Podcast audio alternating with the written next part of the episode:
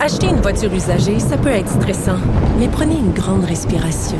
Et imaginez-vous avec un rapport d'historique de véhicule Carfax Canada qui peut vous signaler les accidents antérieurs, les rappels et plus encore.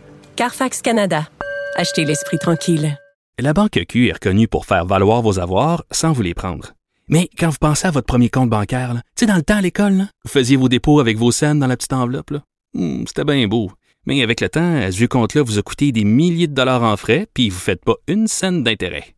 Avec la banque Q, vous obtenez des intérêts élevés et aucun frais sur vos services bancaires courants. Autrement dit, ça fait pas mal plus de scènes dans votre enveloppe, ça. Banque Q, faites valoir vos avoirs. Visitez banqueq.ca pour en savoir plus. Cube Radio.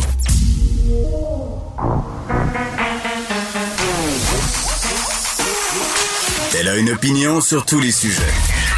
Pour elle, toutes les questions peuvent être posées. Cube, Cube Radio. En remplacement de Geneviève Peterson.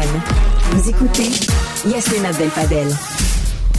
Bonjour, euh, je suis Yasmine Abdel-Fadel et j'ai le plaisir de remplacer Geneviève Peterson aujourd'hui. Fait peut-être pas beau dehors, il pleut à grosses gouttes, mais l'actualité, elle, elle est riche en événements qui nous permet de moins regarder la fenêtre, puis plus regarder nos téléviseurs, allumer nos radios et lire les journaux. Mais évidemment, tout ça, ça reste dans le même contexte que depuis les plus de 60 jours maintenant. Le contexte de la guerre en Ukraine qui occupe nos esprits, qui est en filigrane de tout.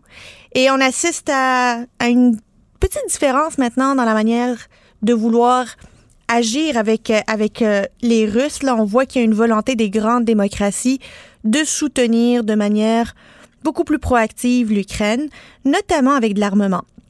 Hier, il y a eu des importantes annonces de la part des États-Unis, de l'Allemagne, de la Grande-Bretagne qui ont décidé de euh, intensifier l'aide, notamment l'aide en matière d'équipement militaire, pour que ces Ukrainiens puissent enfin se sortir euh, de cette horreur. Puis, je sais pas si vous avez eu l'occasion de voir euh, le reportage de Félix Séguin, euh, notre collègue journaliste à LCN, qui est actuellement en banlieue de, de Kiev, en Ukraine, et qui nous rapportait les horreurs auxquelles il a assisté. On a hier euh, vu un hôpital qui a été saccagé par les Russes et qui a dû fermer ses portes. Imaginez un hôpital qui doit fermer ses portes alors qu'il y a une guerre et qui s'apprête à rouvrir pour accueillir des femmes enceintes et des victimes du conflit, c'était à déchirer le cœur. Mais en même temps, on ne peut qu'admirer la résilience puis la détermination du peuple ukrainien.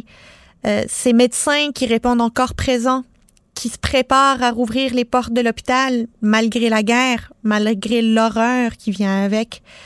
Et on se dit qu'on a aussi des leçons à recevoir de ces Ukrainiens sur leur résilience. Nous qui, euh, qui aimons beaucoup chialer à chaque fois qu'on a euh, un petit pépin, euh, on est chanceux et espérons qu'on va tous se réveiller, apporter de l'aide à l'Ukraine et tirer des leçons, des leçons qui vont être durables de ce conflit.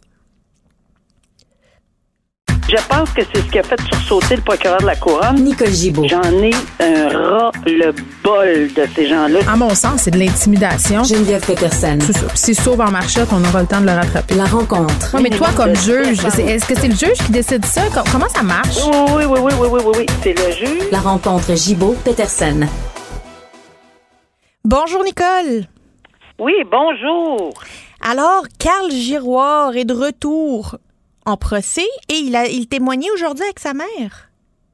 Oui. euh, D'ailleurs, comme c'est un procès devant jury et comme on sait très bien que la, les actes euh, comme tels, meurtre et tentative de meurtre, ça fait pas l'objet de contestation. C'est admis. Alors, on sait d'emblée, parce que la couronne a mis la table, que c'est pas euh, là-dessus que les arguments vont porter. Alors, quand on a commencé le procès, on savait que euh, on s'en allait vers une demande par la défense là, de la non-responsabilité criminelle. Donc, ce n'est pas à la couronne de faire cette preuve-là. La couronne fait sa preuve sur un meurtre prémédité, premier degré, et c'est terminé avec les témoins qui ont circulé pendant X nombre de temps.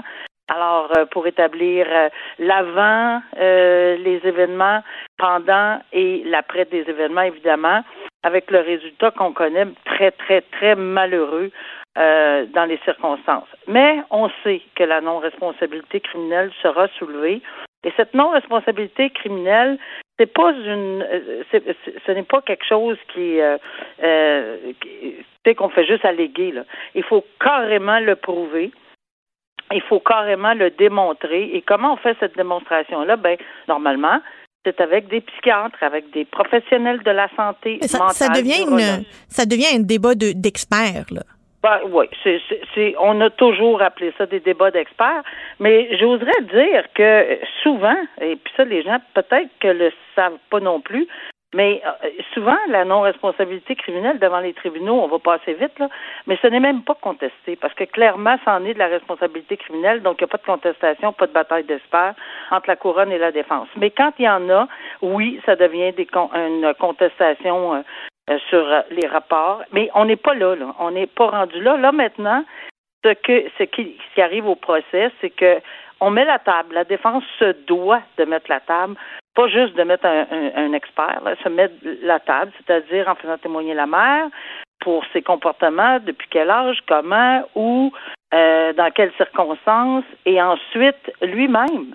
Alors, souvent, on est euh, estomaqué d'entendre ces propos-là, mais oui, euh, c'est les propos qu'il tient. On n'a pas à euh, on n'aura pas, c'est pas à, nous, à toi et à moi, d'analyser ce qu'il va se dire là, parce qu'il dit ce qu'il dit. Il sera contre-interrogé. Il va être bien contre-interrogé, j'en suis convaincu. Ça va durer probablement toute la journée. Mais il faut, il faut que euh, cette personne-là euh, témoigne et donne évidemment la version, puis pourquoi, puis comment il agit, puis pourquoi il agit. Et c'est ce qu'il a fait. Euh, on verra par la suite euh, comment ça va se dérouler s'il y a d'autres euh, témoins civils que je vais appeler avant de faire témoigner les experts. Mais on doit comprendre que ce n'est pas de l'inconnu pour les experts qui vont venir éventuellement. On va en entendre parler de ces propos-là. Donc, on est rendu là aujourd'hui, témoignage crucial euh, en défense de la mère et de l'accusé. Nicole, j'ai une petite question. Euh, est-ce que c'est une, est-ce que c'est un pari que fait la défense en demandant à l'accusé de témoigner, ou est-ce que euh, quand on fait une une contestation finalement des facultés de de, de, l'accusé, ben on peut pas passer à côté? Non, ben c'est pas c'est pas une question de, de pari à mon avis, c'est une question de peut-être si on peut employer le mot une, une, stratégie, mais il faut avoir une certaine démonstration que ce soit par des témoins extérieurs ou par l'accusé. Je l'ai déjà vu. Euh, on l'a vu dans le procès de Guy Turcotte, on l'a vu dans d'autres procès où les accusés ont témoigné et ont soulevé la non-responsabilité criminelle. C'est pas une obligation, mais c'est vraiment quelque chose qu'il faut qu'il faut analyser euh, avec les avocats euh, et avec son avocat évidemment, avec sa, et, et, voir si il faut parce qu'ils sont bien entourés là, ces gens-là, la famille, etc. Donc parce que c'est pas c'est pas tendre, c'est pas facile une, une alors une défense de non-responsabilité criminelle, c'est important de mettre la table bien bien clairement et c'est ce qu'on est en train de faire présentement. Sur une autre note, euh, ça commence à être un peu loin dans notre tête, mais on se rappelle que nos plus euh, au plus fort de la pandémie, ben si on se faisait prendre à avoir des rassemblements illégaux, ben ça pouvait nous coûter cher. Puis ces billets d'infraction là, ça commence à être payé pour ceux qui le contestent. Et tu as de l'information pour nous euh, là-dessus, Nathalie? Nicole, pardon. Ah, non, non, non, c'est correct, c'est joli, Nathalie. Alors, euh, écoute, oui, j'ai de l'information, c'est extrêmement intéressant parce que on en avait déjà discuté dans l'émission euh, et on essaie de se tenir un petit peu à date là-dedans parce que c'est sûr que quand on voyait la quantité industrielle de billets qu'on appelle des billets de COVID ou des billets d'infraction euh, reliés à la pandémie euh, pour toutes les sauces, c'est-à-dire le couvre-feu, le non-port du masque et autres, alors qu'elle a à l'encontre des mesures qui avaient été imposées par dans, pendant la pandémie. Mais on se disait, ben, à quoi ça sert? Les gens payent même pas. Ils vont, il n'y a rien qui se fait, bla bla bla. c'est un coup d'épée dans l'eau, ça donnera rien, c'est juste de la fumée. Ben non. Euh, moi, j'essaye régulièrement de me tenir à date, puis je peux pas le faire à travers le Québec, mais je sais qu'il y en a qui, l'ont déjà fait il y a quelques mois passés. Et euh, on avait communiqué avec moi, puis j'ai décidé de vérifier par moi-même ou enfin d'obtenir des informations assez régulièrement comment ça se passait. Donc, dans mon district, on parle du district de l'Outaouais, euh, il, y a y a des journées de ce qu'on appelle de santé publique. Ah, et les journées de santé publique, c'est pour les billets que le commun des mortels appelle les billets de COVID, pour les, le couvre-feu, non-port du masque, etc. Et il y en a des beaucoup de dossiers qui sont fixés dans ces journées-là, mais il y en a très peu, beaucoup d'appelés, très peu d'élus, si on me permet. C'est qu'ils viennent, ils viennent pas, ils se présentent pas. Ils pensent vraiment que ça va pouf éclater au disparaître là, tu sais comme si euh, ça disparaissait comme ben ça. Ben oui, dans la nature. Or, petite nouvelle, c'est pas comme ça que ça fonctionne. Alors euh, cette semaine, les statistiques euh, que, que j'ai obtenues, c'est qu'en une seule journée, une seule journée sur la santé publique, on a émis pour 95 000. Puis ça, c'est juste chez nous, ici, dans une salle, par une personne dans tout le Québec. Alors, on fait ça à travers tout le Québec. Il y a des journées de santé publique partout, partout, partout. Et, euh, et, et, ici, ça a fait 95 000 pour des gens qui ne se sont pas présentés, mais les condamnations sont là. là. Ils ont été condamnés. Alors, ça va suivre le processus. Ce que ça veut dire, c'est que ça va par la suite s'en aller aux percepteurs euh, des amendes et les conséquences sont très sérieuses. Alors, évidemment, c'est avec le percepteur des amendes que ça va être discuté. Quelle est la sanction? Est-ce que ça va être une saisie? Est-ce que ça va être des travaux? Est-ce que ça va être la prison? Parce qu'il y a trois options. Ça peut aller jusqu'à là? Ah oui, tout à fait. Alors, puis j'ai vraiment vérifié euh, euh, sur ce, sur ce dossier-là ça va, si ça peut, euh, on ne dit pas que ça va, là, mais ça peut aller. Mais il y en a régulièrement. Alors, 95 000, ça représente à peu près 63 personnes qui ne se sont pas présentées, mais il y en a une douzaine, 13 à peu près, qui se sont présentées, ils ont contesté. Et là, ce qui est absolument incroyable, c'est on me raconte les, les, les, défenses qui sont soumises. Ça, ah oui, ça m'intéresse, ça. Ça n'a pas de bon sens. Il y a plein de gens malades qu'il fallait qu'ils aillent à gauche, pas à droite, puis ici, puis ils promenaient leurs chiens à deux, euh, parce qu'on on sait qu'il y a une exception pour promener les chiens, mais il était deux puis trois pour promener le chien. Alors, mais ça passe pas, je vous le dis là, de façon générale. C'est une exception. Quand on a une excuse, c'est une exception. Il faut avoir carrément de défense de diligence raisonnable. Et c'est sûr qu'on ne demeure pas juste avec la version qu'on expose au tribunal. On se fait contre-interroger et les procureurs de la couronne qui sont dans ces dossiers-là sont, euh, sont réveillés. Là. Euh, permettez-moi de vous dire qu'ils connaissent les défenses, là. ils connaissent les points, et ça se peut qu'il y en ait, qu'il y a de très bonnes raisons, puis des raisons euh, qui, qui vont aller de l'avant pour une diligence raisonnable. On a tout fait euh, pour pouvoir euh, euh, arriver avant le couvre-feu, par exemple. Il y en a qui ont de très bons dossiers, pas beaucoup. Si on parle de 2 sur 13, 14, c'est pas énorme. Mais malheureusement, les gens, quand ils s'en sortent, quand ils s'en sortent tant mieux. mais malheureusement, pour ceux qui s'en sortent pas, c'est ça que je veux dire, ben, ça augmente. On sait que c'est à peu près 1550 dollars l'infraction quand on se présente même pas. Mais quand on se présente puis qu'il y a un procès contesté puis qu'on perd, ben, ça monte à 1700. Alors, c'est pas. Fait que dans une journée, là, une journée dans mon district, alors c'est ce que je disais, une journée, une salle de cours dans un seul district, on en a eu pour 113 700 dollars. Une grosse journée, là. Alors, si les gens pensent qu'on fait, que les tribunaux font rien en matière de mesures euh, pour les mesures euh, sanitaires lorsqu'il y a eu des infractions, c'est faux. Alors, il faudrait faire l'exercice à travers la province, puis je pense qu'on serait renversé de voir la quantité de dossiers par défaut et même contestés qui existent, puis ça se peut qu'il y ait de très bonnes défenses, puis ça, on, on va l'accepter. La question que je me posais, Nicole, c'est ceux qui contestent qui se présentent pas, puis on sait qu'il y a une problématique d'accès à la justice, d'accès aux tribunaux, que du monde attend un temps de malade pour pouvoir être devant un juge puis présenter une, une défense ou pouvoir se faire justice. Est-ce que ça ne vient pas uniquement contribuer à embourber les, les tribunaux davantage? Oui, mais je te dire que j'ai eu un exemple dernièrement euh, de quelqu'un qui se présentait pas. On a tout fait les efforts on a, on a obtenu les coordonnées, etc. Et croyez-le ou non, on a rejoint cette personne-là dans son automobile. Alors, euh, et, et, et, et, la cour est en, est en train de fonctionner. Alors, euh, tu sais, euh, ils font beaucoup, beaucoup d'efforts. Cette personne-là a répondu.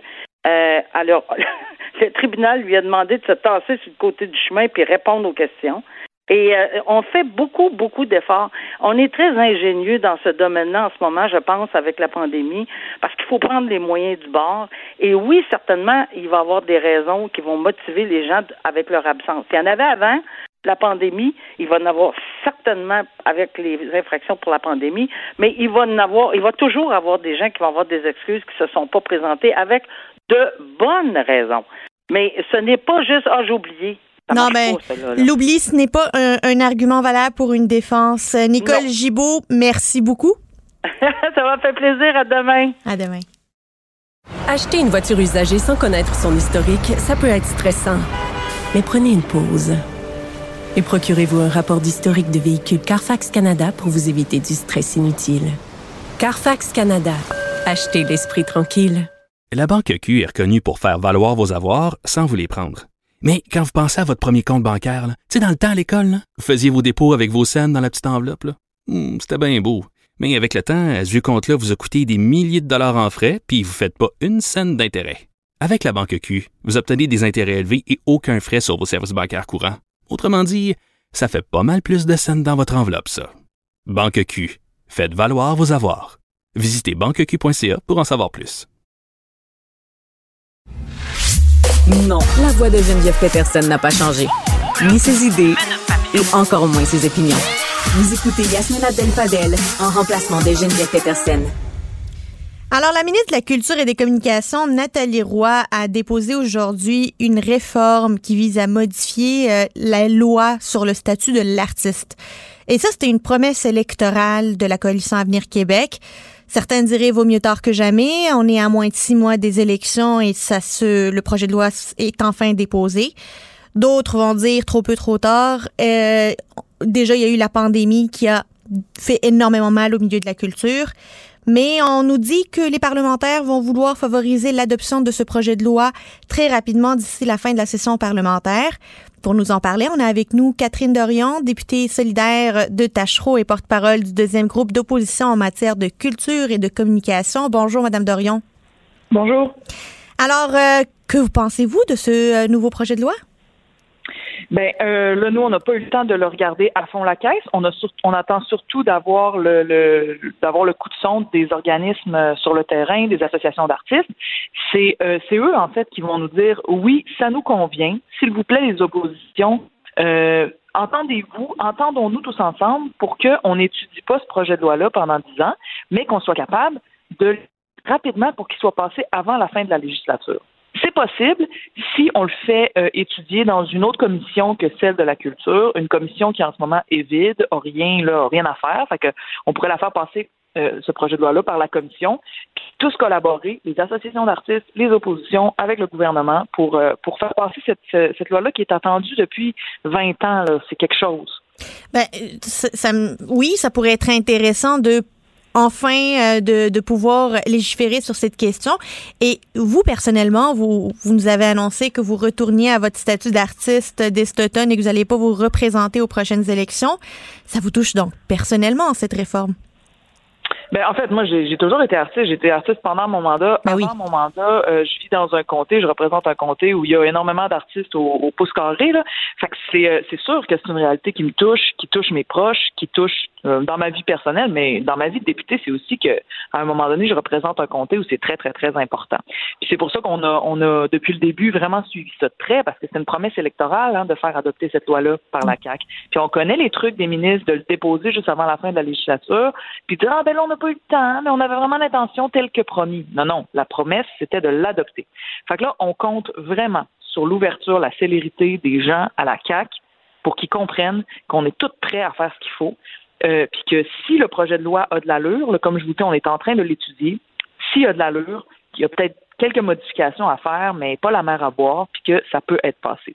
Puis pour ceux qui, trouvent que c'est qu'on comprend rien là, en ce moment sur c'est quoi cette loi-là, il y a même des artistes qui sont pas trop courants de ce que c'est.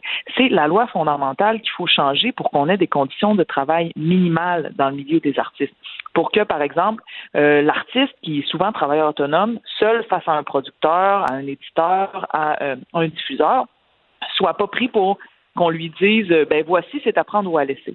Parce que l'artiste, il n'y a pas de rapport de force pour négocier. Il est tout seul. Fait qu'il faut qu'il y ait des conditions minimales. Il faut aussi qu'il y ait quelque chose en cas d'accident de travail, en cas de harcèlement au travail. Toutes les normes du travail qui sont jugées normales de base dans le reste des métiers. Mais pourquoi les artistes, eux autres, ils n'ont pas droit? Ça les vulnérabilise énormément et ça fait en sorte que face à leurs employeurs, ils, ont, ils, ont, ils ont, sont, sont dans une position très, très, très difficile pour négocier. Fait que ça, c'est ce que ça changerait, cette loi-là.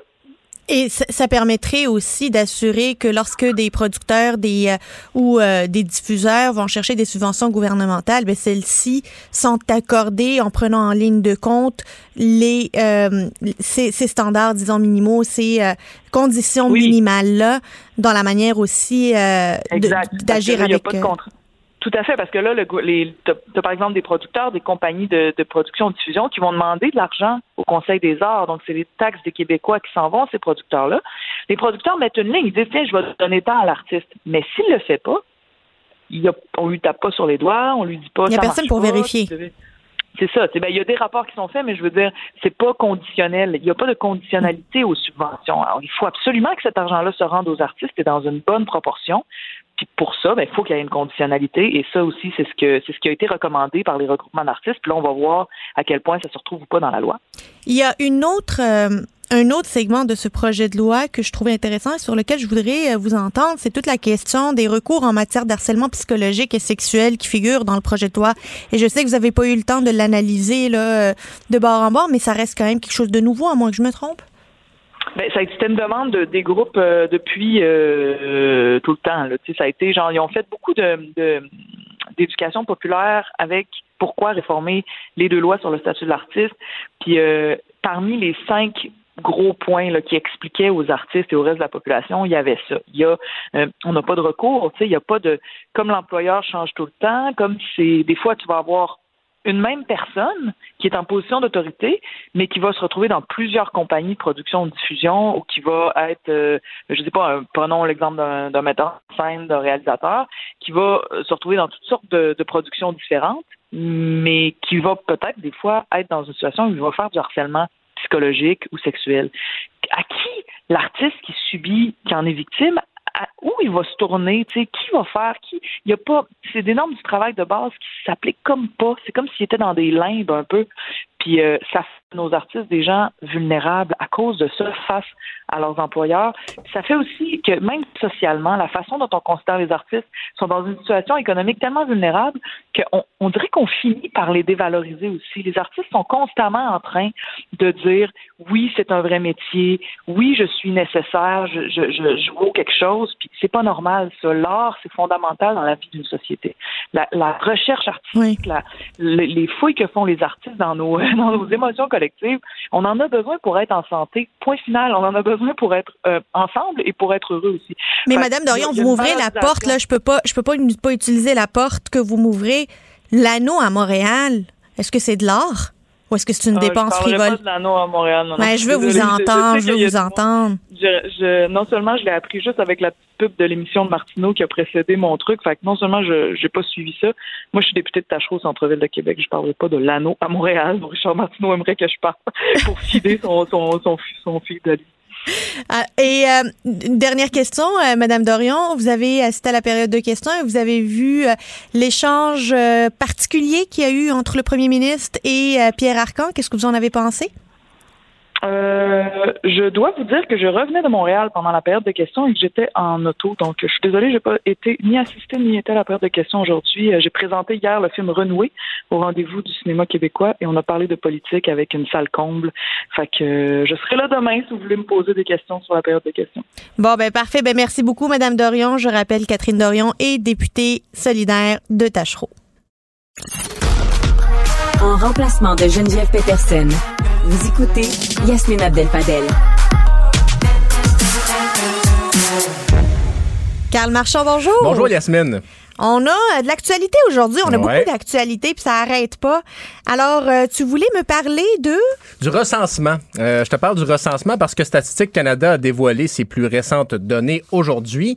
Et, ben, écoute, les baby boomers ne constituent plus maintenant que le quart de la population canadienne. On sait qu'on a longtemps établi nos politiques publiques en fonction des baby boomers, puis T'as dû en, En entendre en entendre quelquefois. parler un peu. Ben là, c'est ça. Donc, ils ne représentent, les 56 à 75 ans ne représentent plus que 24,9% de la population. Évidemment, dans les années 60, il était 40 cette- ce groupe d'âge-là. Évidemment, c'était l'année, le- leur époque. Puis, euh, on constate un vieillissement de la population le plus accentué au pays. C'est où? C'est au Québec et en Atlantique. Euh, et comme euh, ancienne travailleuse de la politique, j'imagine que cette question-là de la vie- de- du vieillissement de la population, ça, ça- ça fait partout. Là, Elle est mais- omniprésente. Elle est en, en- elle est en filigrane dans tout ce qu'on écrit, tout ce qu'on pense, tout ce qu'on peut euh, exprimer. Vieillissement de la population, ben ça touche tout, hein. Ça touche la santé, ça touche l'éducation, ça touche l'économie avec euh, la pénurie de main d'œuvre, ça touche les retraites, comment on gère ça, puis Ouais. assurer des bonnes retraites. Ça touche tout le monde. La question que moi je me pose aussi, c'est est-ce qu'il restera quelqu'un dans les CHSLD quand viendra le temps de de s'occuper de nous, qui sommes un peu plus jeunes que les baby boomers, sans, nous, sans trop nous rajeunir, mais, mais c'est une question qui se pose. Puis, ben, ce que Statistique Canada dit, c'est ça. Ben, ce vieillissement de la population, ça va exercer une pression sur les soins de santé, sur les soins à domicile, sur les régimes de retraite. Et même si il y a des gens qui restent plus longtemps au travail, souvent, ben, on prend la retraite quand même, puis on amorce un deuxième Ben oui. emploi. Là, tu sais. donc, la, la- la retraite se, se décaisse quand même. Et autre chose, et là, ça, c'est un problème que moi, je voudrais pas avoir à régler, mais euh, le taux de fécondité est, en- est également très bas au pays. On atteint à 1,4 enfants par famille. On- ça fait longtemps qu'on parle d'un enfant et demi. Là. Ben là, c'est ça. Le taux de fécondité en 2020, c'est 1,4 enfants par famille. Mais là, quand on voit euh, ces données démographiques, toute la question de l'immigration, Ouais. euh, d'un point de vue économique, mais d'un point de vue aussi du, du, du poids du Québec au Canada, éventuellement. Comment on conjugue tout des- ça? Gab? puis il y a des affaires à- difficiles à comprendre parce que pour des francophones, c'est plus facile euh, obtenir ces, ces résultats d'immigration quand on va en Ontario ou euh, au Nouveau-Brunswick par hasard. Euh, par, par exemple, oui, donc c'est ça. Puis euh, un petit mot sur la génération X qui, on le sait, elle a pas eu accès à l'emploi quand elle est sortie de l'école. Euh, ben, euh, elle n'atteindra jamais la, la part de la population la plus importante au pays. euh, Carl Yasmine. est porteur de bonnes nouvelles pour la c'est- je- génération je, veux pas, X. Je veux pas taper sur la génération X qui l'a pas eu facile en sortant de l'école, mais euh, ben c'est ça. Ils vont être supplantés par les millénarios et la génération Z. Euh, la génération X normalement serait arrivée au sommet de la pyramide en 2036. Ben les millénarios et les Z arrivent plus vite que que- qu'eux, donc ben C'est vraiment une génération sacrifiée. il n'y aura jamais d'arrivée au pouvoir, en fait, euh, au, au sommet de, de l'échelle sociale pour la génération X, malheureusement. Alors, on vous souhaite de vous en remettre, mais euh, c'est quand même des, informations inquiétantes parce que tu dis, c'est ça, comment on va arriver à maintenir les soins de santé? On, voit qu'il y a des, pénuries partout, que ce soit pour les enseignants. Alors, comment on va y arriver? Est-ce qu'il faudra faire des choix? Puis, moi, je me dis aussi, je sais pas ce que tu en penses, mais est-ce qu'on peut garder toutes les activités économiques qu'on a? Qu'on parce qu'on veut tout. On Je veut le au- beurre, l'argent du beurre, la, la fermière, la crémaillère, le beurre. Tu sais, on veut tout. Mais d'après toi, est-ce qu'on en est rendu à se dire, OK, là, il faut faire le choix entre euh, le service à l'auto ou des soins de santé? Tu sais, Est-ce qu'on a les bras pour offrir, comme société, là, offrir ton café au service à l'auto ou te soigner? Tu sais, Je me pose cette question-là. Est-ce qu'on a les bras pour ça? tu sais? Est-ce qu'on a le courage politique que quelqu'un pose cette question-là? Moins que six mois après? pas. C'est ça le problème, c'est que personne va oser donner ce choix-là. La vérité, c'est qu'on sait tous à l'intérieur de nous que c'est ça le choix que quelqu'un va devoir faire un jour ou l'autre et qui va devoir se sacrifier politiquement pour faire ce choix-là. Parce que c'est pas payant, là, tu sais. Ouais. Personne veut entendre ça alors qu'ils savent tous que c'est la réalité. Mais on est là. On est rendu là. Perso- on pourra pas continuer à se payer ce qu'on se paye actuellement en pensant qu'on va continuer à, à- à faire comme si de rien n'était. Puis, le problème là-dedans, c'est qu'on est taxé. Ouais. Ça laisse peu de marge de manœuvre, mettons. Tu peux pas augmenter les taxes plus que ça. T'aurais une révolution dans la rue. Ouais, ben, pis tu sais, je suis pas, euh, je suis pas un libertarien tant que ça, mais disons que je n'ai pas vraiment envie de payer plus d'impôts. Non, mais comme je pense que tout le monde mais- est écœuré ben, c'est ça. Alors, euh, ben là, donc, euh, on peut pas dire aux gens faites des enfants. On s'entend, c'est pas aussi simple que ça. Il y a l'accès au logement, qui est- le prix des propriétés qui est difficile. Puis les garderies? Les garderies, euh, le prix de la peine de lait. T'as pas encore trouvé ta blonde, mais tu t'inscris déjà dans ma place 05 ans si tu vas avoir une place en garderie avant qu'il ait 5 ans, ton enfant. Alors, ben, ouais, je- écoute, c'est pas un message d'espoir, mais bon, je peux te parler de drogue, par contre, pour te donner un peu, un peu d'espoir, mais c'est vraiment pas si drôle que ça, mais c'est des, des organismes qui soulèvent, euh, c'est une nouvelle dans le Journal de Montréal aujourd'hui, euh, la présence de sel de bain dans de la cocaïne qui circule à Montréal. Euh, et pourquoi c'est dangereux? Ben, les sels de bain, ça produit euh, vraiment pas ceux que tu mets dans ton bain pour te détendre. C'est une, substance qui s'appelle le catinone euh, et ça produit des effets qui sont similaires aux méthamphétamines, par exemple. Euh, ça peut provoquer manque de sommeil, psychose, hallucination. Euh, et bref, l'organisme Cactus mentionne que euh, depuis le mois d'avril, on en retrouve beaucoup dans des échantillons de cocaïne qui ont été analysés. Euh, dangereux parce que ça peut justement causer des surdoses et la mort. Euh, il y a plusieurs organismes qui lèvent, euh, donc qui disent faites attention. Euh, les consignes de base vont être de pas consommer seul, par exemple, si vous consommez de la cocaïne qui peut avoir des, des sels de bain. Puis les, les utilisateurs réguliers pour qui c'était pas un problème disent ouais là j'ai de la difficulté à me, à me disons à retenir ma consommation. Euh, un problème aussi qui s'explique parce que les frontières ont été fermées longtemps depuis le début de la Fait que pandémie. ça coupe, là. On a un problème de qualité de la Un cocaïne à de Montréal. qualité de la drogue. Et semble-t-il que c'est la drogue la plus en circulation en ville, la, la- la cocaïne. Euh, le sel de bain, c'était avant en vente libre. C'est illégal au Canada depuis 2012. Donc, tu peux pas en acheter n'importe où.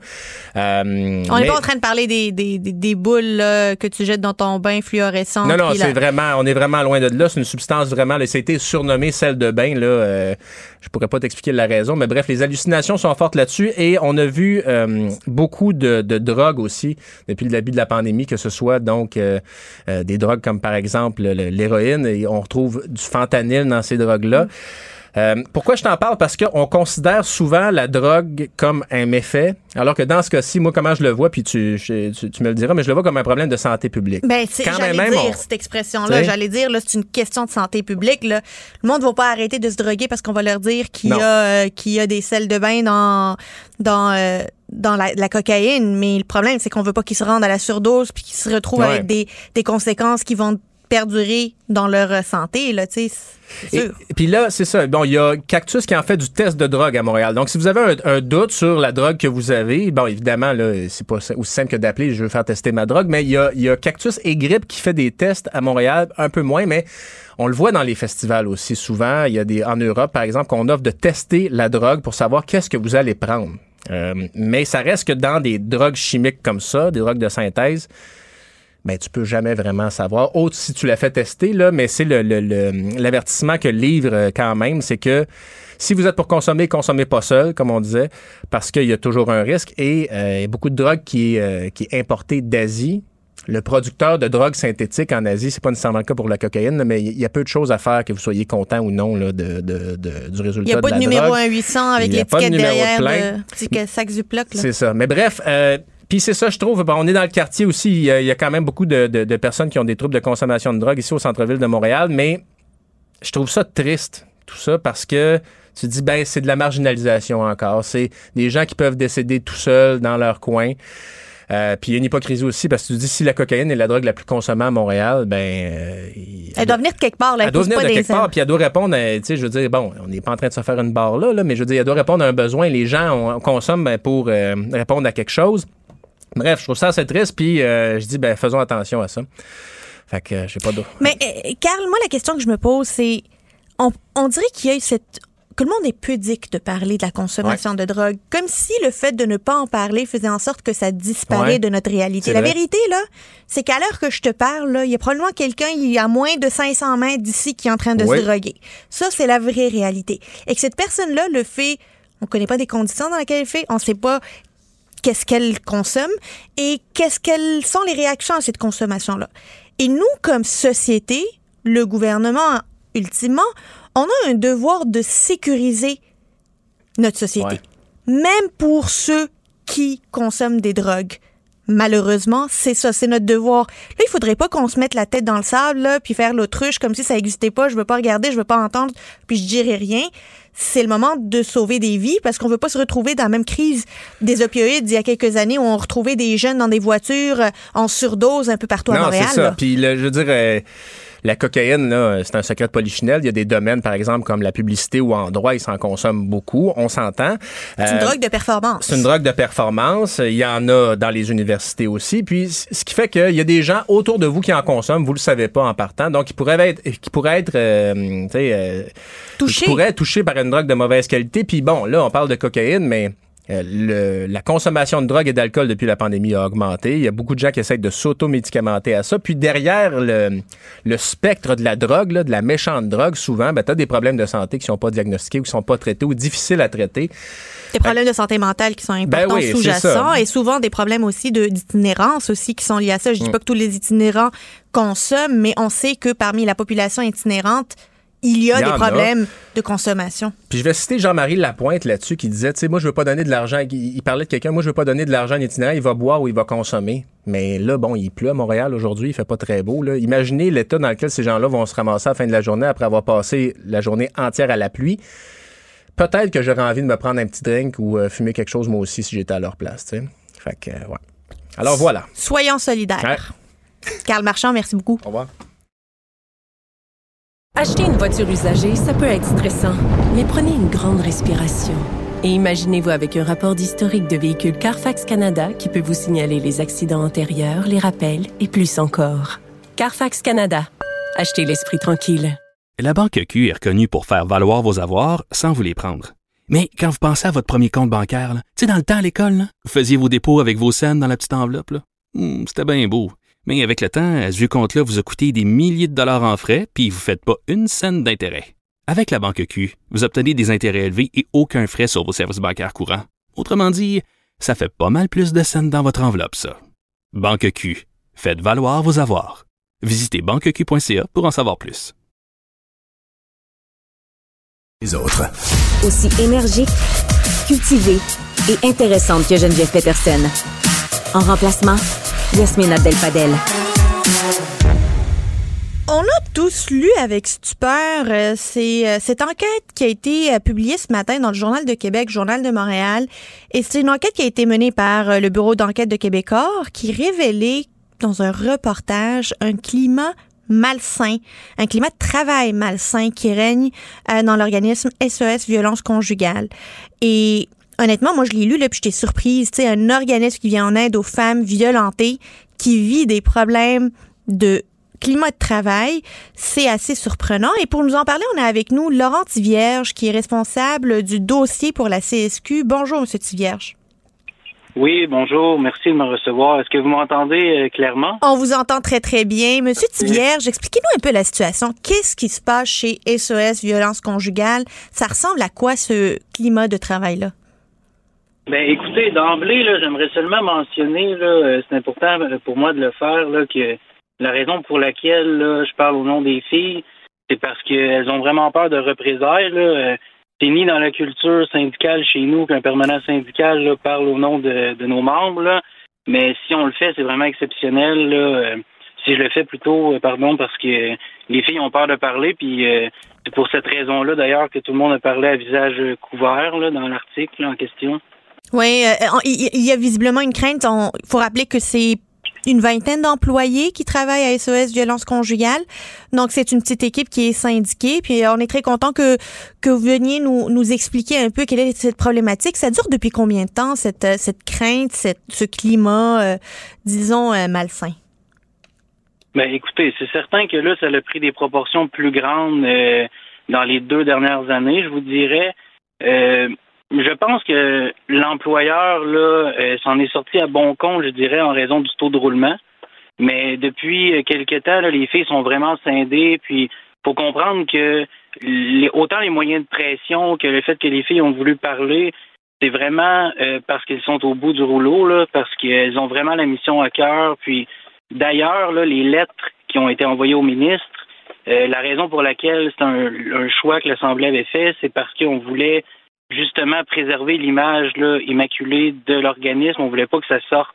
On, est, quand on pensait que c'était raisonnable d'interpeller uniquement les bailleurs de fonds dans un premier temps, parce que on voulait pas nécessairement que ça vienne, disons, compromettre les services, parce que les filles ont vraiment la mission à cœur.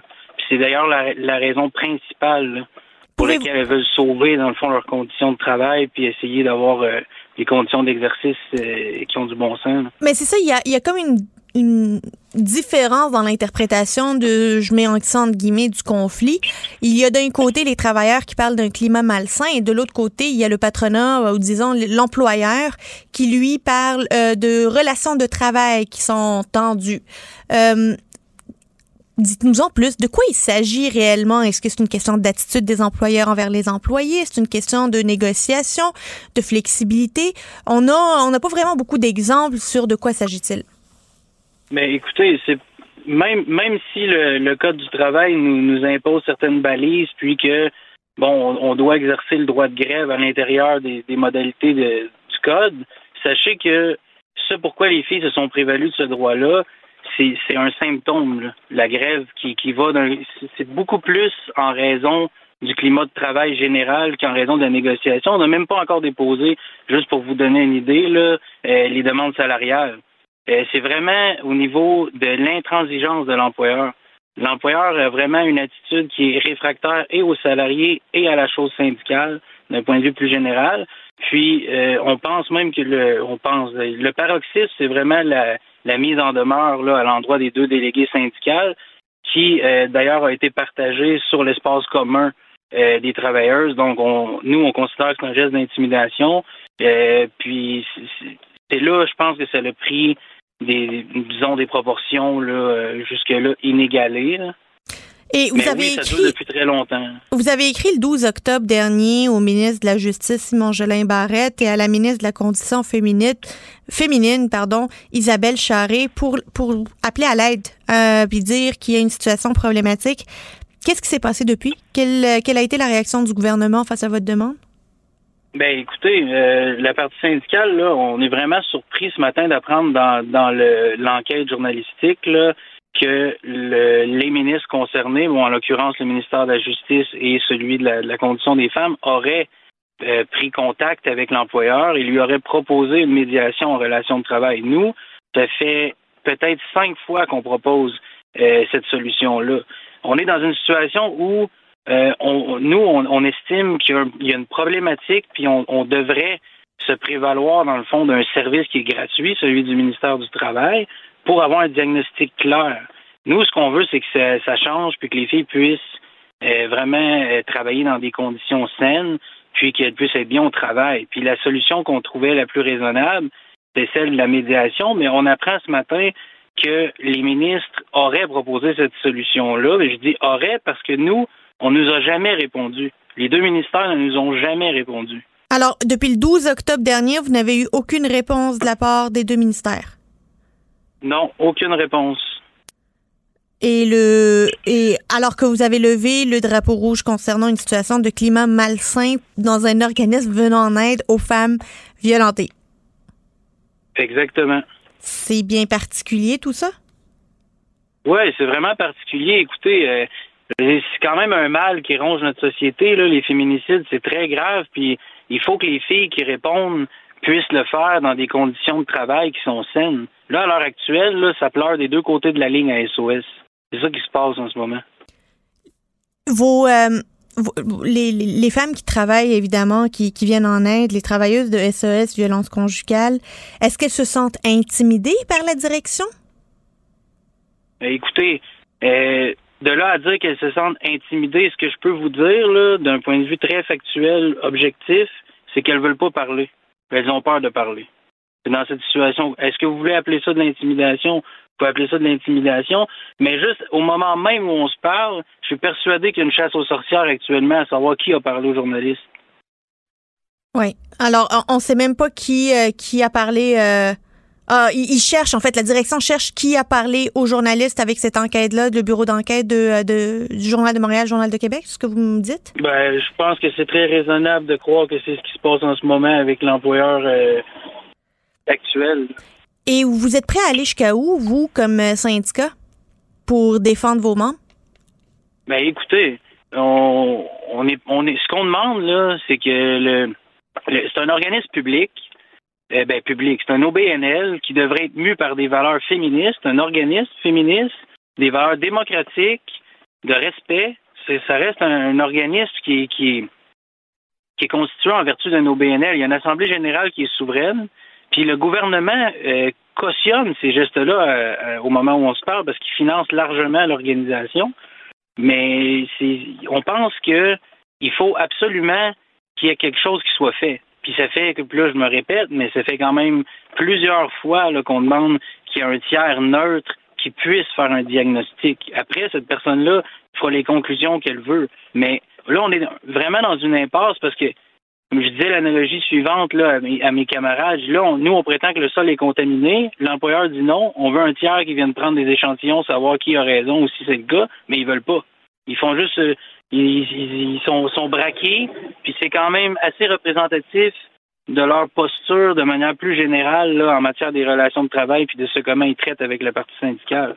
J'ai quand même une petite question qui me, qui me, qui me travaille depuis tantôt parce que vous demandez une médiation du ministère de l'Emploi et de la Solidarité sociale, un, mécanisme auquel euh, vous avez le droit. Mais est-ce que c'est vraiment d'une médiation dont vous avez besoin ou est-ce que vous avez besoin d'une enquête indépendante sur le climat de travail dans SOS violence conjugale? Parce que ça, quand on parle de médiation, c'est essayer de trouver un, un, comme un accord sur la manière de fonctionner, alors que quand on veut une enquête sur le climat de travail, ben là, on veut faire un, diagnostic qui est impartial pour les décideurs publics. Les objectifs sont différents. C'est lequel que vous poursuivez? Nous, euh, je me répète, mais on veut que le climat, on veut que l'ensemble du climat toxique cesse, puis que les filles puissent opérer dans un dans un milieu de travail qui est sain. Puis euh, après, s'il y a un diagnostic qui fait des recommandations, ben, c'est certain qu'on va pousser dans le sens de ces recommandations-là. Après, euh, voyons voir premièrement avec quelqu'un de neutre qu'est-ce qui se passe, parce que l'employeur, on a deux, on a deux visions complètement opposées. Nous, on demande qu'il y ait quelqu'un de neutre qui puisse poser un diagnostic. Après, est-ce que la médiation, c'est la meilleure solution possible à très, très court terme? Je ne sais pas, mais c'est une solution qui nous apparaît très raisonnable. Ce sera déjà un premier pas vers euh, la lumière. Il faut faire la lumière sur ce qui se passe. Comment sont les relations entre le syndicat et l'employeur? Genre, à part les, à part vos membres euh, de syndicat, je parle de des représentants syndicaux et l'employeur. Et comment elles étaient avant et comment elles sont aujourd'hui? Ben, c'est certain que là, euh, vous ne serez pas surprise d'apprendre que les relations euh, sont pas les meilleures euh, de l'histoire de la civilisation, là, on s'entend. Moins qu'on puisse dire. Hein? ouais, J'ai l'impression que l'employeur fait quand même une disons une séparation entre le syndicat et les salariés. pour nous, c'est clair que les mandats qu'on a, c'est les mandats que nos membres nous donnent. Mais je suis pas persuadé que l'employeur voit le syndicat comme représentant légitime des membres, mais comme une espèce d'entité à part. Mais nous, les mandats, on les prend de nos membres.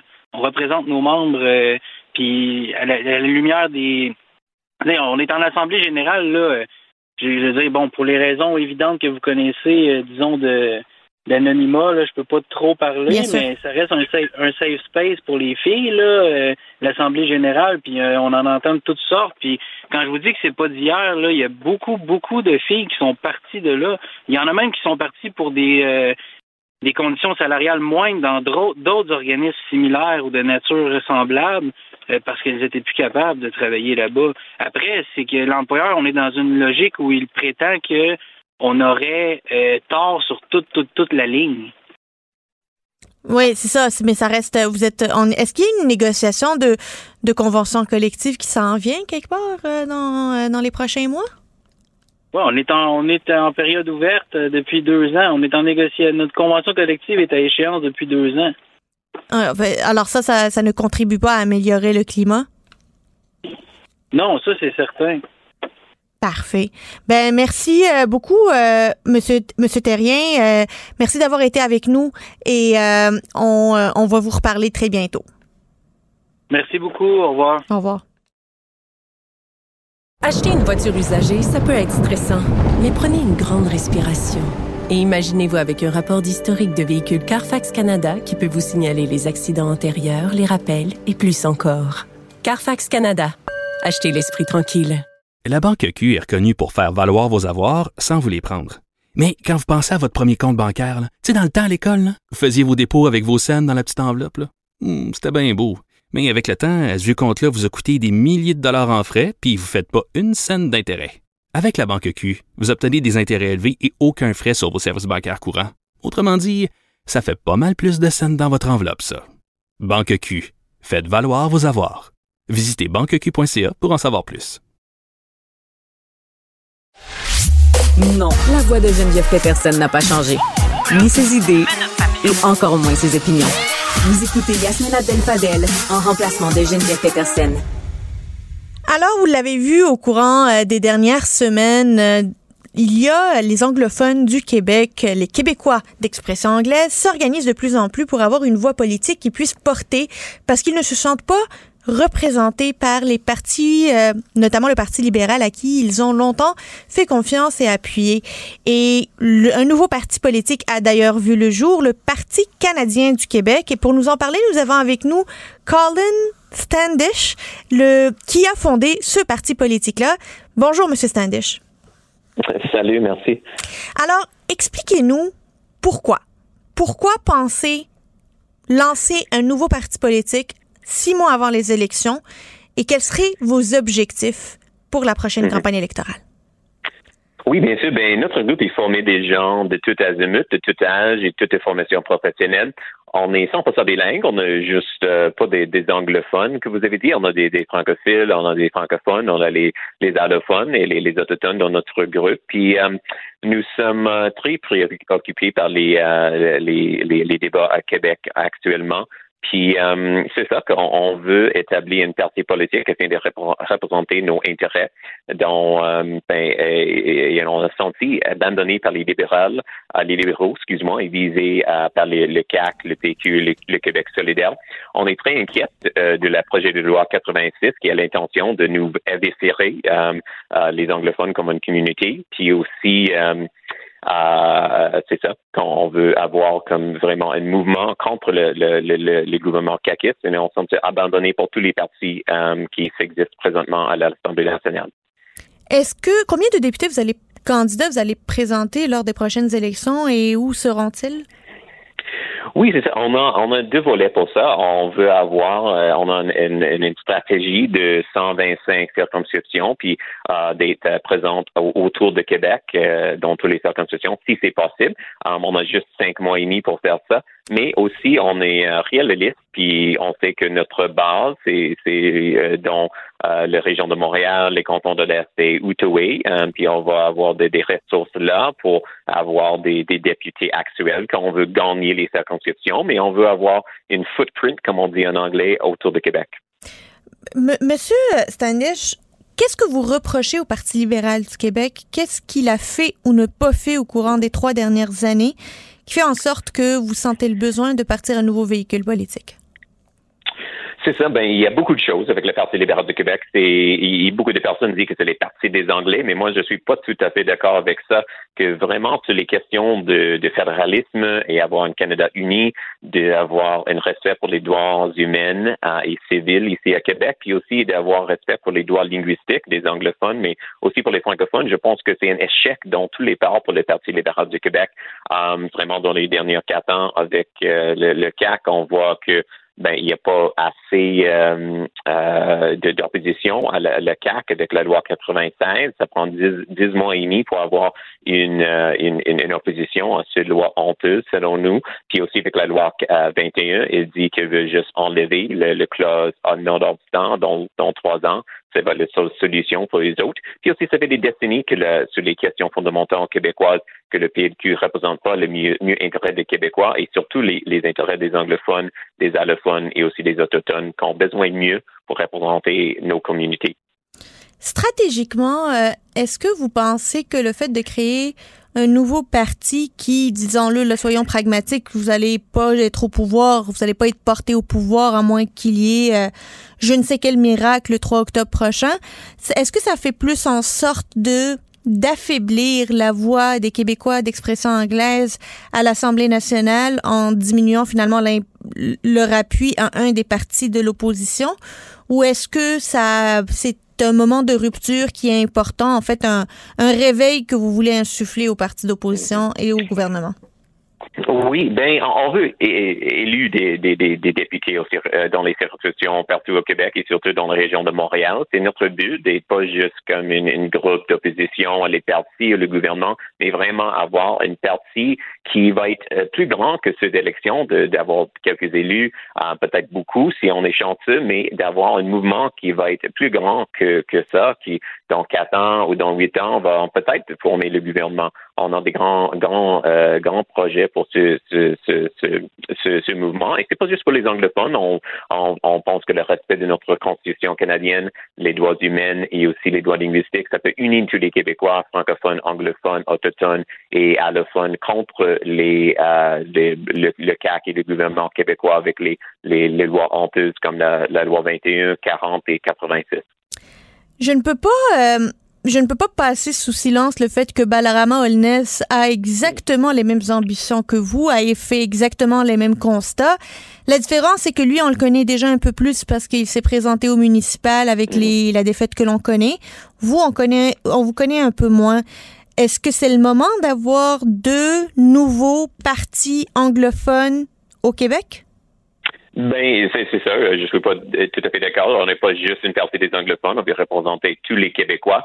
Euh, mais oui, je sais que, que M. Holness présente une autre partie, mais comme vous l'avez dit, il était défait au municipal. Puis euh, j'ai jasé avec lui un petit peu. Je suis euh, je suis en connaissance de ses, ses, ses buts. Et, et, et c'est pas vraiment la, même chose qu'on est juste les, les partis qui veulent être contre quelques lois. On a, on des grands buts, qu'on a six principes fondateurs, excuse-moi, du Parti canadien du Québec. C'est une droit, c'est une droit. Deuxièmement, respecter l'intégrité de la Constitution canadienne. Troisièmement, bilinguisme. Quatre, choix en matière d'éducation. Cinq, prospérité pour tous les Québécois. Et six, rapprochement et réconciliation dans notre société. On a vraiment des grands buts. On a une, une, une, une document euh, des, des, principes fondamentaux de nos partis. Um, puis je pense que c'est différencié beaucoup que M. Holness. Je ne sais pas you know, qu'est-ce qu'il qu'est-ce qu'il fait avec ses partis. Il est un très bon gars, mais, mais aussi aussi sur, sur mon euh, you know, mon profil. J'étais déjà sur tout le monde en parle. Um, je suis diplômé de l'Université Laval. Je suis assez connu dans les cantons de l'Est, mais um, je sais que M. Holness a été présenté pour la euh, maire à Montréal, mais euh, assis dans mon profil, j'étais déjà dans les plus grands débats, débats au Québec pour presque une décennie um, et euh, je suis fier de ça. Merci beaucoup, Monsieur Standish. Je vous souhaite euh, bonne chance aux prochaines élections et on va suivre euh, avec grand intérêt euh, vos opérations d'ici les prochaines élections. Merci beaucoup. Acheter une voiture usagée, ça peut être stressant, mais prenez une grande respiration. Et imaginez-vous avec un rapport d'historique de véhicule Carfax Canada qui peut vous signaler les accidents antérieurs, les rappels et plus encore. Carfax Canada. Achetez l'esprit tranquille. La Banque Q est reconnue pour faire valoir vos avoirs sans vous les prendre. Mais quand vous pensez à votre premier compte bancaire, tu sais, dans le temps à l'école, vous faisiez vos dépôts avec vos scènes dans la petite enveloppe. Hmm, C'était bien beau. Mais avec le temps, ce compte-là vous a coûté des milliers de dollars en frais, puis vous ne faites pas une scène d'intérêt. Avec la Banque Q, vous obtenez des intérêts élevés et aucun frais sur vos services bancaires courants. Autrement dit, ça fait pas mal plus de scènes dans votre enveloppe, ça. Banque Q, faites valoir vos avoirs. Visitez banqueq.ca pour en savoir plus.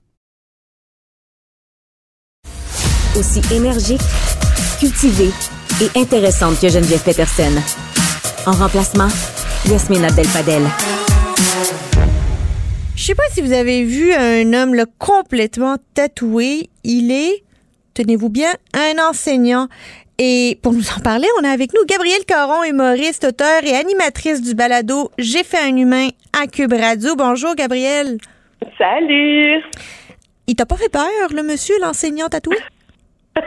ben, j'avoue que si j'étais arrivée à la première journée d'école puis que ça avait été lui l'enseignant de mon fils, j'aurais peut-être fait un petit peu le saut, mais moi je me dis tant qu'il est qualifié, pourquoi pas? Tu sais, je veux dire, c'est pas parce qu'on est tatoué qu'on est nécessairement un mauvais enseignant, même si ça frappe l'imaginaire. On est loin euh, du prof conventionnel. Non, mais il y a tatoué puis tatoué. Là, pour ceux qui nous écoutent, puis évidemment, on peut pas... Euh, on, on, va vous le présenter, vous le décrire. Il y a pas un centimètre de son visage qui n'est pas tatoué. En fait, même ses yeux, le blanc des yeux, il est plus blanc, il est noir. Mais oui, absolument. Il est tatoué partout, partout, partout, partout. Même sa langue est tatouée. Et un genre de vert de gris. Tu disais aussi ses yeux qui fait qu'on a l'impression, c'est carrément le fait de tatouer le blanc des pupilles. Donc, ça donne vraiment l'impression que tous ses yeux sont noirs, un peu comme un dessin animé, je trouve. Euh, puis, il disait en entrevue qu'il a dépensé à peu près 52 000 livres. Donc, euh, ça, ça fait peut-être 75 000 dollars euh, canadiens en tatouage pour recouvrir son corps. Même les paumes de ses mains, l'intérieur de ses mains sont tatoués. Donc, euh, c'est vraiment un, un c'est ça, ça saute aux yeux, disons ça comme ça. Et euh, il s'appelle Sylvain Héline et il est enseignant depuis 10 ans dans des écoles primaires, puis il a occupé des postes, bon, tant en Angleterre qu'en France. Et Yasmine, il porte le surnom de l'enseignant le plus terrifiant du monde. c'est comme, euh, c'est un drôle de description d'un enseignant. Tu sais, tu peux être le plus gentil, le plus sévère, le plus méchant, le plus effrayant. Tu sais, comme c'est pas supposé être un monstre, c'est supposé être un enseignant. Mais ce qui est particulier, c'est que lui, il enseigne pas au secondaire. Là, il veut enseigner aux enfants de moins de 6 ans. Euh, oui, en fait, il est enseignant au primaire. Bon, il faut savoir qu'en Europe, c'est pas nécessairement le même euh, système scolaire que nous. Là, souvent, ils vont commencer la maternelle un peu plus tôt, mais euh, il enseigne vraiment à des très très jeunes enfants. Et là, ce qui s'est passé, c'est que lui, il occupe ses fonctions dans plusieurs établissements depuis dix ans. Il n'a jamais eu de problème. Mais là, depuis peu, il n'a plus le droit d'enseigner aux enfants de moins de six ans. Donc, euh, première année environ et moins, eh bien, Sylvain ne peut plus être prof euh, pour eux parce qu'il est jugé trop effrayant. Je comprends, moi je, comprends parfaitement et c'est sa liberté la plus absolue de faire ce qu'il veut avec son corps et je suis, euh, je défends l'idée que les libertés individuelles sont super importantes. Comme maman, quand je pense à ma petite fille de 5 ans puis ma petite fille de 3 ans, les déposer à l'école puis leur faire babaye puis qu'elles rentrent dans une salle de classe avec monsieur comme enseignant. Pas parce que je ne veux pas qu'elle ait d'ouverture d'esprit, mais j'aurais peur pour elles, pour leur réaction, le temps de s'adapter et de trouver ça normal parce que c'est pas vrai que ça court les rues. Non, effectivement. Euh, moi, c'est la première fois que j'entends parler d'un prof qui est tatoué de la tête aux pieds. Mais en même temps, je trouvais que euh, Monsieur Sylvain, on dirait qu'il faut que je l'appelle Monsieur vu qu'il est professeur. Mais euh, on dirait que il y avait des bonnes explications. Tu lui, il trouve que d'être enseignant avec des jeunes, eh bien, ça, ça permet justement d'apprendre la tolérance envers les autres. Et il espère en fait que ça va en faire des adultes susceptibles d'être, euh, bien évidemment, non raciste, non homophobe et plus ouvert d'esprit. Et il donnait l'exemple, ils regarderont pas, par exemple, les personnes handicapées comme s'ils sortaient d'un cirque parce que, ben, il dit qu'en le côtoyant, les enfants auront appris c'est quoi la différence et qu'on peut être différent physiquement tout en étant un humain, tout ce qu'il y a de plus normal avec des émotions, des sentiments, euh, des bonnes et des moins bonnes journées. Donc, je trouvais que ça faisait quand même du sens. Mais on dirait que c'est comme une question épineuse. En fait, je suis contente que ça se passe pas à mon école. c'est exactement ça. Je trouve que ça nous confronte avec nos propres valeurs. Tu sais, on défend l'originalité, on défend les libertés individuelles, on défend le droit de ressembler à ceux dont on veut de la manière que l'on veut, sans jugement d'autrui. Puis en même temps, quand c'est la vraie réalité à laquelle on est confronté, puis que nos enfants sont confrontés à ça, on a de la misère à justifier notre réticence. Ben, en même temps, moi, je reviens avec le diplôme. Je me dis, s'il est qualifié, s'il y a tout ce qu'il faut, pourquoi pas? puis je veux dire, si, parce que ça a quand même pris dix ans avant qu'un un enfant euh, euh, parle de son inconfort, parce que l'élément déclencheur de ce pourquoi M. Sylvain a pu le droit d'enseigner aux enfants de six ans et moins, c'est qu'il y aurait, semble-t-il, un petit garçon euh, de trois ans qui aurait fait un cauchemar à cause de son apparence physique. Et là, les parents se sont plaints à l'école disant que M. Sylvain était un homme radicalisé qui terrifiait leur enfant. Et là, il faut quand même préciser que ce n'est pas le cas. C'est pas parce qu'il y a plein de tatous qu'il est automatiquement radicalisé. Donc, il faut vraiment faire la part des choses. Les parents ont fait un petit amalgame, puis je pense que l'école a comme pas voulu gérer la patate chaude et ont simplement mis euh, ce règlement-là pour peut-être apaiser certaines craintes. Mais euh, voilà. Donc, euh, c'est Monsieur Sylvain, si vous voulez aller le voir, là, Monsieur, Sylvain, Hélène, ça vaut vraiment la peine juste pour le physique. Puis c'est intéressant de vous poser la question qu'est-ce que je fais si je suis à l'école puis que c'est lui qui rentre pour m'enseigner? Qui ouvre la porte le matin à 7 heures le matin, première journée. Jamais vu le prof de votre enfant, c'est lui qui ouvre la porte. J'aimerais ça connaître votre vraie réaction. Gabriel, avant de te laisser, je tiens quand même à te euh, féliciter pour ta nomination au prix Numix, pour ton balado J'ai fait un humain euh, euh, que tu animes sur Cube. Bravo, c'est pleinement mérité. Oh, merci, je suis tellement fière. Là. Puis bravo à toute l'équipe de Cube aussi. C'est vraiment un travail qu'on fait tous ensemble. Puis je suis excessivement fière de cette nomination-là. Merci vraiment beaucoup. Merci, Gabriel. À bientôt. Salut. En remplacement de Geneviève Peterson, vous écoutez Yasmine Abdel-Fadel. On en a parlé plusieurs fois aujourd'hui, puis j'arrive toujours pas à y croire. Vous l'avez vu dans les médias. François Legault a essayé d'être un humoriste à l'Assemblée nationale aujourd'hui en lançant à Pierre Arcan. Il est pas mort, lui. C'était franchement pas drôle. Bon, il s'est excusé. Mais on voyait, on le voit dans la réaction de Pierre Arcan qui est ébranlé. Pour nous en parler, on a avec nous André Fortin, qui est député de Pontiac et leader de l'opposition officielle. Bonjour, Monsieur Fortin. Bonjour. Alors, votre réaction, est-ce que, est-ce que vous vous êtes demandé, quand vous l'avez entendu la première fois, c'est-tu vraiment ça qui est arrivé ou est-ce que je rêve ou est-ce que j'ai mal entendu? Ben, c'est effectivement la, réaction que j'ai eue. Euh, c'était un propos qui était tenu hors micro. C'est un propos qui était qu'on a entendu, mais alors que euh, M. Arcan s'exprimait euh, et, on, on j'ai cru avoir entendu le premier ministre dire, utiliser ces propos-là, mais en même temps, euh, on se posait tous la question, ça se peut-tu vraiment qu'il ait dit quelque chose d'aussi insensible, d'aussi irrespectueux, d'aussi inacceptable, d'aussi blessant euh, pour, euh, pour M. Arcan, qui est un des gentlemen de la politique, là, qui est un des, des gens... Personne n'est plus respecté de l'Assemblée nationale, là, on va le dire. S'il y a quelqu'un qui est parfaitement respecté puis qui est apprécié, peu importe de quelle couleur politique on est, c'est bien Pierre Arcan, ce qui était surprenant là-dedans et, qui n'a jamais lancé une insulte comme ça à qui que ce soit et qui, de par son caractère, ne le ferait jamais non plus. Alors d'entendre le premier ministre s'en prendre de façon gratuite à, un collègue qui est, qui est respecté, respectable et respectueux dans, notre chambre, c'était euh, c'était franchement frappant et je suis je, me dois d'être d'accord avec M. Arcan quand il dit qu'aujourd'hui le, le premier ministre s'est montré indigne de sa fonction. Est-ce que les excuses formulées par le premier ministre, notamment sur Twitter, sont suffisantes? Ben, les excuses ne sont, c'est pas à moi d'accepter les excuses, c'est à, à M. Arcan. Et parce qu'il est un gentleman, il a accepté les excuses euh, de M. Legault. Mais en même temps, quand, quand M. Legault dit Ah ben j'essayais de faire de l'humour et j'ai peut-être pas été très habile, euh, disons que l'humour commence à avoir le dos large parce que c'est pas la première fois que le premier ministre tient des propos euh, irrespectueux comme ça. Il y a quelques mois, il nous avait dit à tout le monde qui n'était pas d'accord avec lui, tout le monde qui n'était pas caquiste, qu'on n'était pas québécois. quelques semaines plus tard qu'il traitait une députée de Mère Teresa.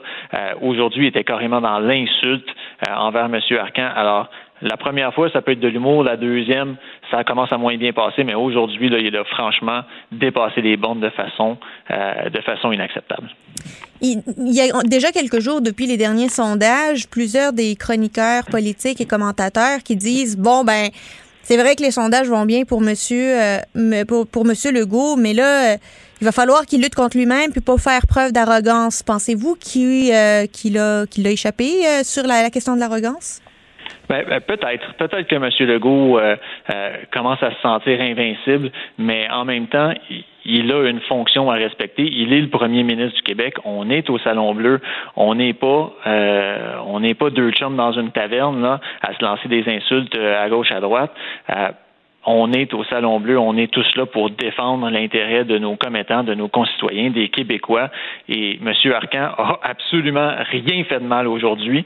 Euh, alors, est-ce que M. Euh, Legault prêche par excès d'arrogance?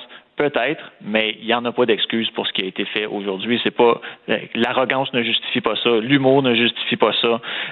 Il n'y a aucune excuse pour la façon que, ça a été que, que la séance ce matin s'est produite. Monsieur Martin, euh, vous avez probablement vu la sortie de, euh, votre collègue Pascal Bérubé, euh, qui est le député de Matane Matapédia, pour dire que le gouvernement doit, en fait, a manqué à sa, sa, à sa promesse de réformer le mode de scrutin et que ça, ça va être un danger pour la démocratie le 3 octobre prochain. Est-ce que vous partagez cet avis? Ben, j'ai vu la sortie de M. Bérubé hier, je l'ai entendu. Et d'entrée de jeu, je dois vous dire, c'est toujours regrettable quand un parti euh, ne respecte pas ses engagements. Euh, le premier ministre s'était engagé à réformer le mode de scrutin. Euh, ce que Sonia Lebel est venue dire en termes de justification, c'est-à-dire ah ben on s'était engagé à présenter un projet de loi, mais rien de plus, c'est faux, c'est archi faux, c'est pas du tout ça à laquelle la, non, mais ça c'était pour prendre le monde pour des valises là, quand, quand elle a dit ça, c'est ça. Il y a, personne qui croit ça. Il y a des limites à dire n'importe quoi. ils avaient pris un engagement de réformer le mode scrutin, ils ont abandonné l'engagement, qu'ils s'assument. Mais nous, c'est vrai qu'on n'est pas d'accord avec ce qui est proposé. La façon que la, façon qui est proposée, nous, on n'est pas d'accord avec ça. Euh, mais on a demandé à ce que le débat ait lieu pour qu'on puisse explorer les différentes pistes possibles, pour qu'on puisse avoir cette discussion-là. Euh, mais c'est, est-ce que c'est est-ce que le mode de scrutin fait en sorte que ça favorise un parti plus qu'un autre? Euh, il n'y a pas de mode de scrutin qui est parfait pour nous. Euh, on en a un qui a bien fonctionné au fil du temps, mais maintenant, quand on s'engage à faire quelque chose, il faut, euh, il faut y aller jusqu'au bout. C'est Fortin, j'aimerais vous entendre sur l'embouteillage législatif que l'on voit à l'Assemblée nationale. les jours sont comptés, les jours de travaux parlementaires qui restent sont comptés. Vous êtes en pleine étude des crédits dans toutes les commissions parlementaires. Encore un projet de loi qui a été déposé aujourd'hui pour le statut d'artiste que, visiblement, il y a une entente de pouvoir euh, accélérer son adoption. Comment, avec quelle attitude le Parti libéral du Québec et votre, vous, comme leader, vous allez euh, négocier avec le leader du gouvernement et quelles sont les priorités de l'opposition officielle en matière législative? Bien, d'abord, j'aimerais bien pouvoir négocier avec le gouvernement et j'ai apprécié la, la proposition de Martin Ouellette aujourd'hui en ce sens-là, c'est-à-dire est-ce qu'on peut s'asseoir tout le monde ensemble, tous les leaders, les différentes formations politiques pour voir c'est quoi les priorités de tout le monde, qu'est-ce qu'on est capable de, de négocier, parce que c'est pas parce c'est pas parce que la fin de la session approche plus rapidement qu'on doit faire un demi-travail sur certains projets de loi. Là, quand, on, adopte une loi, on a une responsabilité de le faire correctement parce que ça affecte beaucoup de, de Québécois et de Québécoises. Alors, euh, la première des choses, ce serait de s'asseoir et de voir les priorités de chaque formation politique. Nous, on a demandé euh, à ce que la Commission de la santé et des services sociaux, entre autres, se penche sur le projet de loi sur l'aide médicale à mourir. Ça, c'est quelque chose qui n'a toujours pas été déposé, euh, mais c'est quelque chose qui a été demandé par la Cour euh, de permettre cet élargissement de l'aide médicale à mourir-là. C'est un projet de loi sur lequel, euh, pour lequel plusieurs députés de différentes formations politiques ont pris le temps de consulter, de faire un rapport et qui met les grandes lignes de ce qui devrait être dans le projet de loi. Alors, s'il est déposé, sur, les bases de ce rapport-là, il devrait y avoir un consensus assez évident à l'Assemblée nationale qui nous permettrait de légiférer sur cette question-là. Alors, pour l'embouteillage à la Commission de la santé, ce serait une de nos, de nos priorités. À part ça, ce matin, vous, ben, vous préférez, Mais vous préfériez dans cette même commission parlementaire-là, parce que là, ça se rajouterait au projet de loi 11 pour la première ligne et sur le projet de loi de la levée de l'état d'urgence. Donc, on prioriserait celui qui pourrait déposer sur l'aide médicale à mourir et on laisserait tomber les deux autres? Ben, le projet de loi sur euh, sur le, la fin de l'état d'urgence, c'est pas un projet de loi sur la fin de l'état d'urgence, c'est un projet de loi pour prolonger l'état d'urgence jusqu'au mois de décembre de cette année. Alors, euh, pour nous, là, il ne satisfait pas à, nos demandes qu'on avait placées. Alors, effectivement, j'aimerais mieux étudier l'aide médicale à mourir qu'un projet de loi comme celui-là qui ne répond aux demandes de personne puis qui donne plus de pouvoir au gouvernement. Euh, pour les autres projets de loi, euh, celui sur la réforme du statut de l'artiste, c'est quelque chose qu'on a demandé longtemps, qui était dans un engagement électoral du gouvernement, et c'est pour ça je pense que toutes les formations politiques aujourd'hui sont dites ouvertes à trouver différentes façons de procéder pour l'adopter parce que c'est et là on, se penche encore sur le détail du projet de loi, mais si c'est bien ficelé, peut avoir des implications très positives pour euh, les artistes dans leur milieu de travail, leurs conditions de travail. Alors, je pense que tout le monde voudra travailler en ce sens-là. C'est ce que j'ai entendu des différents parlementaires aujourd'hui. Et en même temps, il y a aussi 96 qui est là et qui, est très important et qui doit être adopté avant les avant le déclenchement des élections. Est-ce que vous pensez que ça c'est faisable ou euh, le projet de loi que moi personnellement j'estime trop important pour escamoter son étude?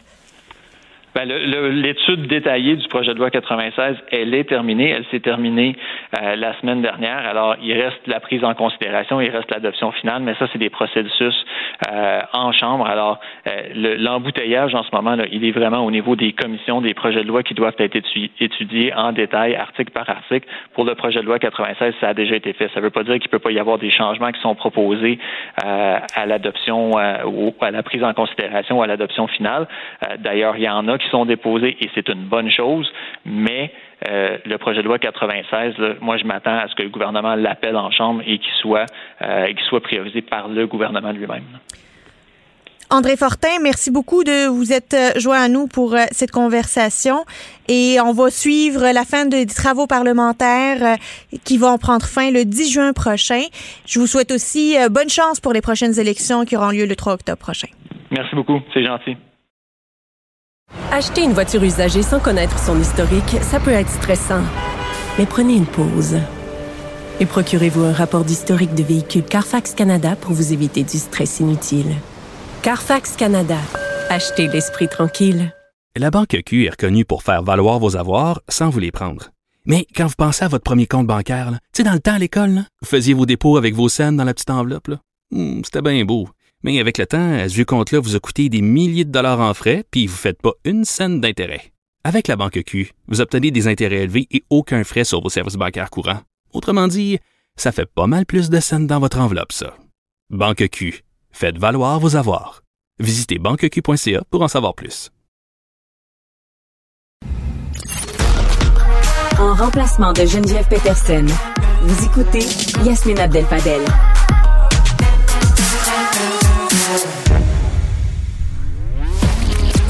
Culture et société.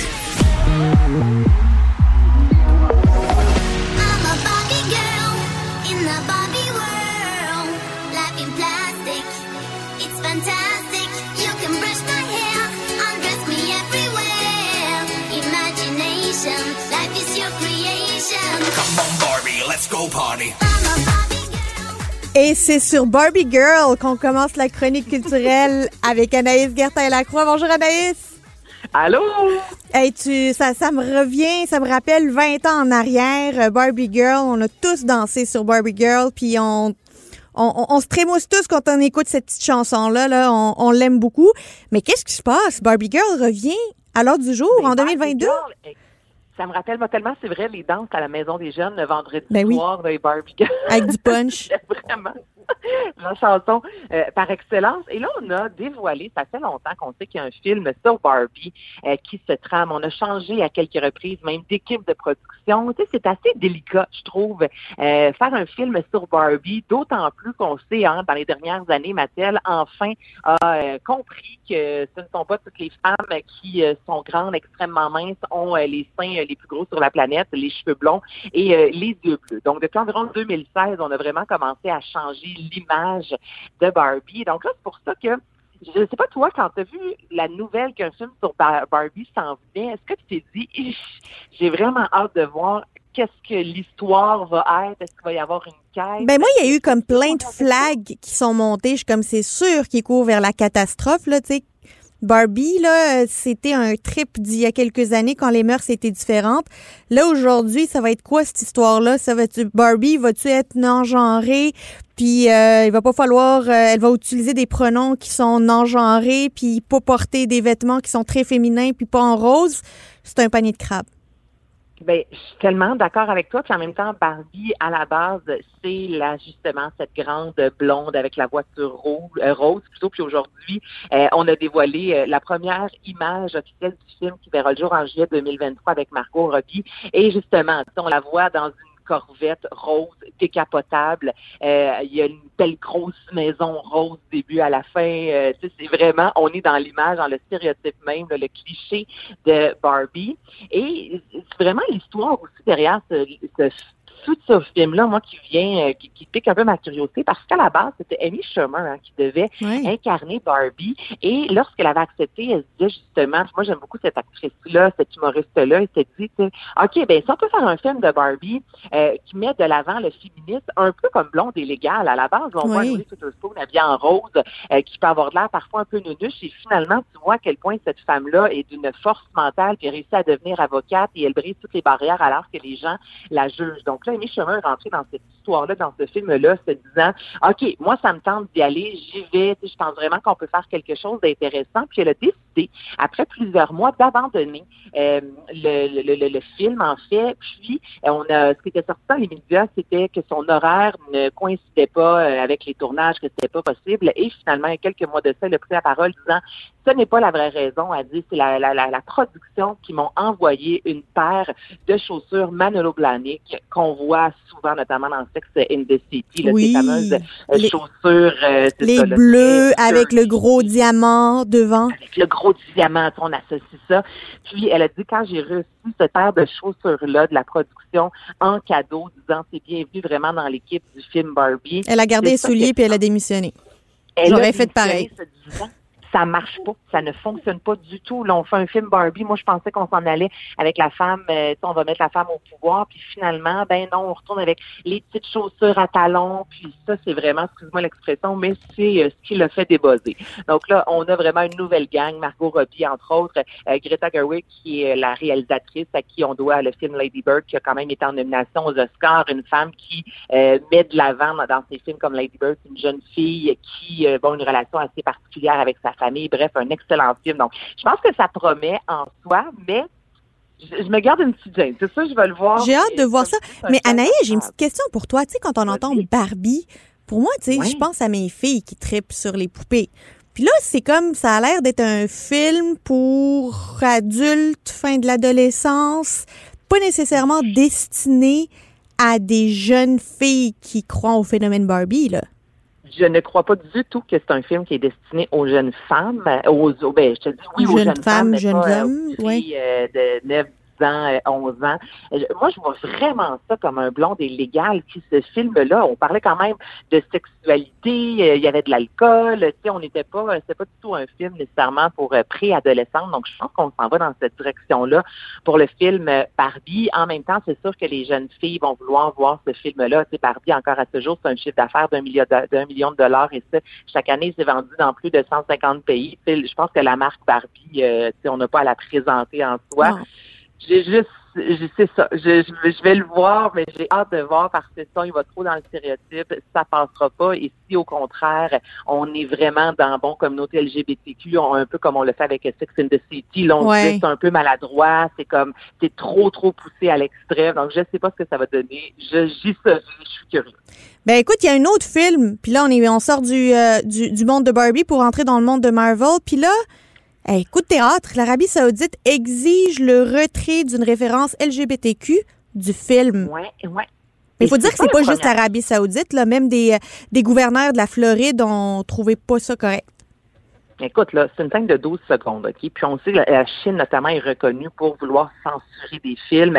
Euh, la dernière, euh, le dernier coup de théâtre était Fight Club, lorsqu'on a voulu complètement changer la fin, disant que la police avait réussi à venir contrer l'explosion. Donc, c'est pas la première fois qu'il y a des demandes euh, de censure. Ensuite, c'est l'équipe de production qui décide, qui décide si oui ou non on va de l'avant. Même temps, lorsqu'on refuse, bien souvent, le film finalement n'est pas diffusé. Et là, l'Arabie Saoudite, notamment en 2017, avait fait la demande pour le film Éternel avec Angelina Jolie. Il y avait une scène homosexuelle et Disney avait refusé, ok, de, de, de changer une scène où on échangeait un baiser, un baiser et le film n'avait pas été euh, diffusé finalement. Et là, c'est encore une fois une une nouvelle demande en référence à la communauté LGBTQ+. Et comme je te dis, ça dure 12 secondes. Et dans le film de Marvel, Doctor Strange in the Multiverse of Madness, c'est mon anglais légendaire, on voit une des euh, super-héroïnes qui parle de ses deux mamans.